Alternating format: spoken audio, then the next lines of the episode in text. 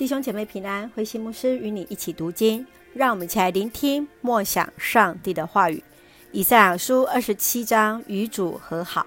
以赛亚书二十七章第一节：那一天，上主要用刚硬锐利的剑惩罚利龙，就是那扭曲善变的古蛇，并杀死那大海中的海兽。那一天，上主要提起他所喜欢的葡萄园，说。我看守它，不惯地灌溉；我日夜守护它，没有人能加以损坏。我不再对我的葡萄园发怒。如果园子里有荆棘和蒺藜，我必定把它们烧光。如果我指明的敌人要我保护，那得先跟我讲和。对啦，他们得先跟我讲和。在将来的日子，雅各的子孙以色列人民要像树一样扎根。他们要发芽、开花，遍地结满果子。上主惩罚以色列人，不像他惩罚他们的敌人那样严厉；他击杀以色列人，也不像他消灭他们的敌人那么多。上主重重惩罚他的子民，放逐他们。他从东方吹来一阵暴风，把他们卷走了。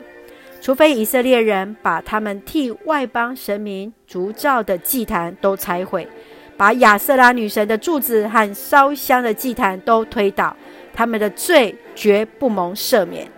设防的城荒废了，空无所有，像旷野一样。牛在那里躺卧吃草，树枝都枯干折断。富人们去捡来当柴烧，因为人民愚昧无知。他们的上帝不再爱护他们，他们的创造主不再怜悯他们。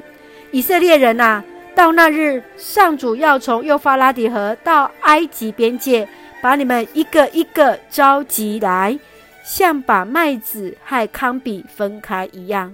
到那日一到，吹号角的声音要把流亡在亚述和埃及的以色列人都召回来。他们要在耶路撒冷上主的圣山上敬拜他。以赛亚书二十七章，上帝要以色列人将偶像神明亚舍拉的祭坛拆毁，否则必定带来严厉的审判，有如筛子般的审判，将麦子和糠秕分开。而那被筛选的选民，上帝要亲自召回。我们一起来看这段经文的思考。我们一起来看第五节：如果我子民的敌人要我保护，就得先跟我讲和。对了，他们得先跟我讲和。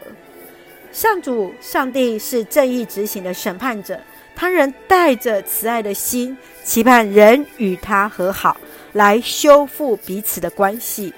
即便是他的子民的敌人，上帝也愿意来保护。与主和好，代表着是与上帝关系的一个修复。我们的生命曾经离弃过上帝吗？你要如何跟主和好呢？继续，我们来看第六节：要像树一样扎根，他们要发芽、开花，遍地结满果子。以赛亚对未来的启示跟预言是：上帝爱以色列。上帝好爱他们，期盼以色列人重回归到上帝的怀抱当中。信仰是必须要扎根耕耘来付出代价的。你想，若是要享受天国的果实，要做些什么呢？最后，我们来看一下第十二节：以色列人民啊，到那日，上主要从幼发拉底河到埃及边界，把你们一个一个召集来。像把麦子和糠秕分开一样，那日子是上帝来临的日子，是上帝审判的日子。他同时带来了拯救和惩罚，他要建立他全能的统治。我们是否期待上帝再来的时刻呢？愿主来帮助我们预备好，直到神的拣选，直到神的日子近了。愿主来帮助我们。